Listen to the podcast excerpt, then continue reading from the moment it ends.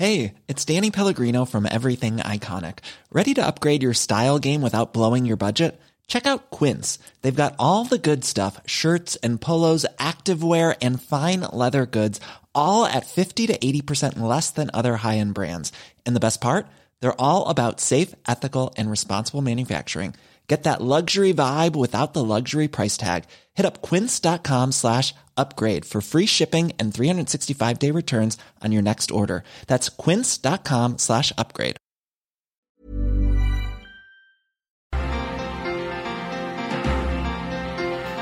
Mire, usted vamos a cambiar de tema y es que seguramente usted lo leyó o lo escuchó. Sobre todo porque, bueno, pues es una red social de las más importantes en el mundo. Twitter dio a conocer que estaba transformando ya las reglas eh, de política ah, pues para difundir información y es que Jack Dorsey, su líder, eh, su director ejecutivo, dijo en un texto tal cual que el alcance de un mensaje político debería ser algo que se gana, no se compra, por lo que da a conocer que ya no darán más promoción política, no cobrarán por campañas con mensajes político. Esto justamente se da en contraste a lo que justamente Facebook había dado a conocer hace unos días y es que pues dijo que iban a poner todas sus herramientas al servicio de campañas políticas sin restricciones, por lo que, bueno, pues ahora Twitter dejará de recibir grandes ganancias y solamente se dedicará a dar otro tipo de mensajes para que sean los políticos los que se ganen esos espacios en estas redes sociales. Llama la atención porque, bueno, pues personajes como Donald Trump, el propio eh, Obama, su antecesor, pues generaron estas campañas y estos eh, propagandas políticas a través de mensajes en Twitter que se convirtió después en una fuente de información importante para pues para quienes los cubren sí pero para también eh, algunos otros eh, en el mundo quienes estamos pues cubriendo la política de todos los países. Y bueno pues eh, tan solo Twitter tiene 320 millones de usuarios activos. Y mire Facebook es un mundo totalmente distinto. Tiene 2.200 millones. Es decir, ya también se había hablado de, de, este declive que traía Twitter y sin embargo dan a conocer este, pues este anuncio, ¿no? Que llama mucho la atención. Pero, pues para hablar de, de este tema. Está con nosotros el maestro Ulises Corona en la línea telefónica. Él es catedrático de la Facultad de Ciencias Políticas Sociales de la Universidad Nacional Autónoma de México, a quien le agradecemos eh, su compañía para que nos hable precisamente de esta prohibición de los anuncios políticos pagados, que nos diga cómo puede implicar esa medida en el discurso o en la narrativa política. Maestro, muy buenos días. Muy buenos días, Alejandro. Qué gusto de saludarle a usted, a su compañera y al público reescucha que les ve por este medio. Muchas gracias. ¿Cómo ve esta decisión eh, de prohibir ya el, la publicidad aun cuando tenga que pagarse? Eh, ¿Cómo cambia, cómo modifica las cosas cuando son las redes sociales precisamente las que han cobrado gran influencia y en la que los políticos se han recargado de alguna manera para permear los mensajes a su manera?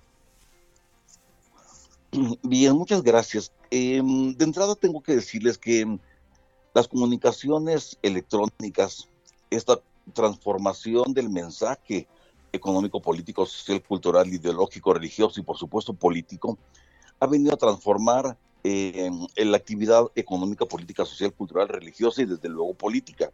Es decir, la definición está en función del mensaje independientemente que tenga o no tenga contenido, independientemente que tenga o no tenga trascendencia, eh, parecería ser que el mensaje está en función, uno, de la difusión que se dé, porque tantas veces repetido un mensaje convierte un mensaje que sea mentira, que sea fake news, en una verdad. Y en segundo lugar, se han convertido este tipo de medios en hacedores de verdad o hacedores de tendencias de verdad. Es decir, más allá de lo que la opinión pública considera, em, las redes sociales son tendenciosas para generar un pensamiento, para generar una opinión, por supuesto, para generar un voto y desde luego un voto que pueda trascender en cualquier tipo de cambio de gobierno. Hasta ahí sería trascendente y hasta aquí sería fulminante la presencia de las redes sociales. Si la pregunta entonces, ¿las redes sociales pueden ganar elecciones? ¿Pueden cambiar el rumbo de un eh, gobierno? La respuesta es sí. Y es que este eh, eh, democracia marketing se ha convertido ya en un cierto peligro por lo que pueda representar para variar, para variar el pulso em, de una sociedad, para tirar un gobierno, para crear una empresa, para tirar una empresa. Jack Dorsey fue muy inteligente, el presidente ejecutivo, cuando señala, eh, lo digo textual, el mensaje político debe comprarse, no debe comprarse, sino que debe ganarse. Y yo creo que aquí ponder el pensamiento político, ponder el pensamiento de la política en el que un político deba construir su imagen, deba construir su mensaje, deba construir el proceso que de comunicación deba llegar a la sociedad antes de comprarse. Porque de lo contrario estaríamos viendo que aquel que tenga más dinero, como ha sido siempre, aquel partido que tenga más este, recursos, pues tiene la posibilidad de repetir tantas veces su mensaje y junto con ello posicionarlo. Así es. En, en las redes y desde luego en la sociedad. Maestro, Nada más rápidamente tenemos que ir a una pausa, pero nos quedamos con una pregunta en el aire. Esto, bueno, eh, si Twitter va a poner estos candados para los políticos, eh, ¿no fortalecerá entonces y todavía va a llenar más los bolsillos de Leo Zucker, del de, Mark Zuckerman, el, de, el dueño de, de, Facebook, en donde, bueno, pues ya les dio manga ancha para que puedan eh, promocionar este, sus campañas y dar eh, los mensajes que ellos requieran, ¿no? En este tipo de redes. Vamos a una pausa, maestro, si nos lo permite, y regresamos con esta, con esta respuesta, ¿le parece? Claro que sí. Gracias. Claro que sí. Esto es Informativo El Heraldo Fin de Semana, con Sofía García y Alejandro Sánchez. Seguimos. Siga en sintonía con la noticia. Sofía García y Alejandro Sánchez lo mantienen al tanto en Informativo El Heraldo fin de semana. Continuamos.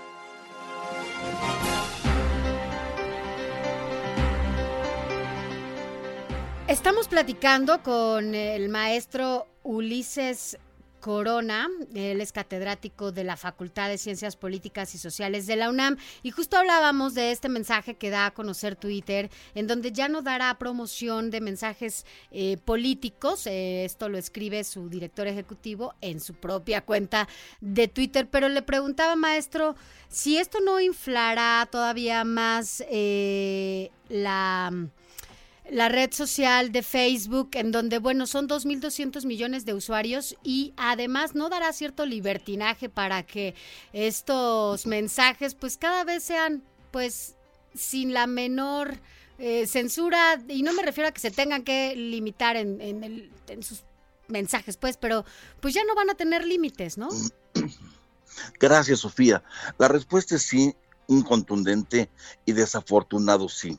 Yo creo que los medios electrónicos deberán de replantear su ética y yo creo que los usuarios deberemos utilizar una nueva moralidad al respecto. Parecería ser que aquel que tenga más recursos, ya se llámese gobierno, llámese artista, llámese partido político, llámese grupo social o empresario o individuo en lo particular que tenga una buena bolsa eh, de recursos, va a ser el más demócrata, el que canta mejor, el que piensa eh, diferente y no va a ser la personalidad en sentido estricto quien puede expresar verdaderos seguidores. Los bots van a eh, llenarse de eh, micro-targeting, el Jeff Fax va a ser eh, el arma, la herramienta que van a utilizar la política, la cultura, la sociedad, la, la iglesia, la religión, para mantener tendencias. Recordemos que los mexicanos particularmente somos primero de corta memoria Y en segundo lugar, faltos muy graves de cultura política y de formación cívica. Los uno y es el concepto de educación. Y ante esto, somos fácilmente seguidores de tendencias, las convertimos en modas. Las adoptamos porque las adoptamos de las redes y creemos que con eso somos vigentes, creemos que con eso somos actuales. Y recordemos que ni todo lo presente es lo acertado, ni todo lo pasado es lo equivocado. Nosotros los mexicanos simplemente nos dejamos guiar por esta carencia de cultura política y formación cívica y hacemos de ello nuestra, póngalo entre comillas, nuestras propias modas, nuestros propios momentos. Y no conozco persona que al despertarse lo primero que haga sea revisar su Facebook, independientemente si pregunta a su pareja de al lado, exactamente, ¿cómo estás? ¿Cómo amaneciste? ¿Cómo estás? Buenos días. Y en este momento de grandes, de grandes eh, eh, revoluciones de, de, comunicación, creo que somos curiosamente los más aislados, los más alejados en términos de persona le puedes preguntar a cuántos amigos tienes. Tengo tres mil amigos. Ajá. Sí, pareciera que eso ya se ha convertido, ¿no? En lo primordial. ¿Cuántos eh, followers, cuántos seguidores eh, tienes en tus redes sociales para que a partir de ello te midas incluso tú mismo, ¿no? Y, de, y te des un valor a partir de Y ahí te mides. Exacto. Pero también las redes sociales se han convertido, pues, en este, pues ring, ¿no? En donde solamente ha habido contrastes o de odios y de mensajes que ya en nada han favorecido a la sociedad, ¿no? Y que mucho tiene que ver los mensajes políticos encabezados, pues eh, sí, por ellos.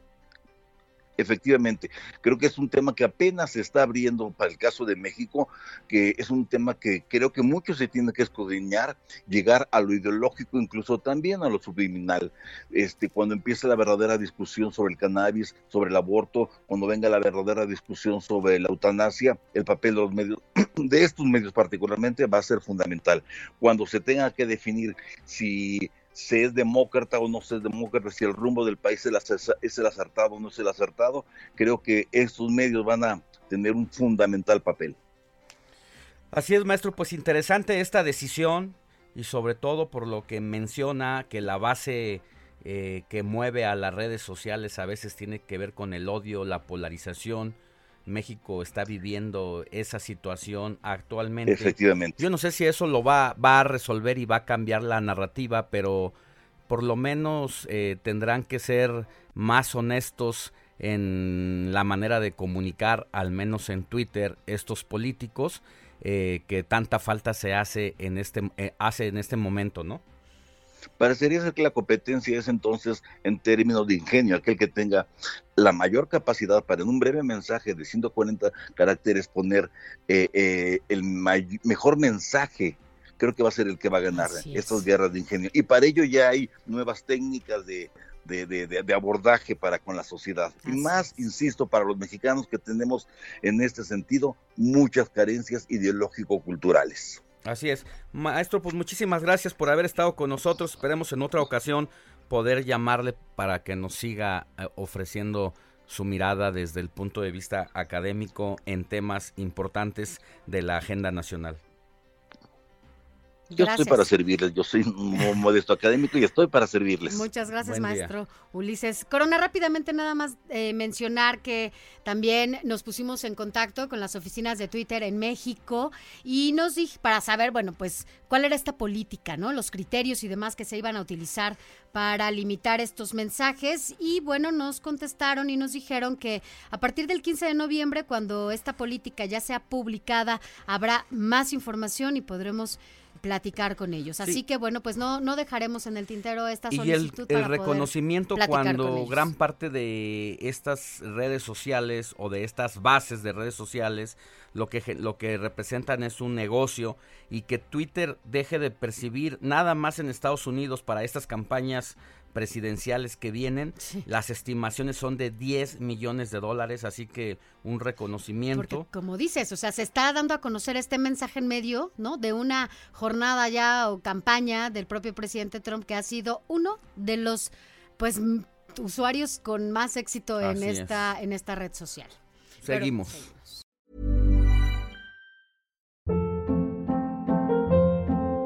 Hold up. What was that? Boring. No flavor. That was as bad as those leftovers you ate all week. Kiki Palmer here, and it's time to say hello to something fresh and guilt-free. Hello Fresh. Jazz up dinner with pecan-crusted chicken or garlic butter shrimp scampi. Now that's music to my mouth. Hello Fresh. Let's get this dinner party started. Discover all the delicious possibilities at hellofresh.com.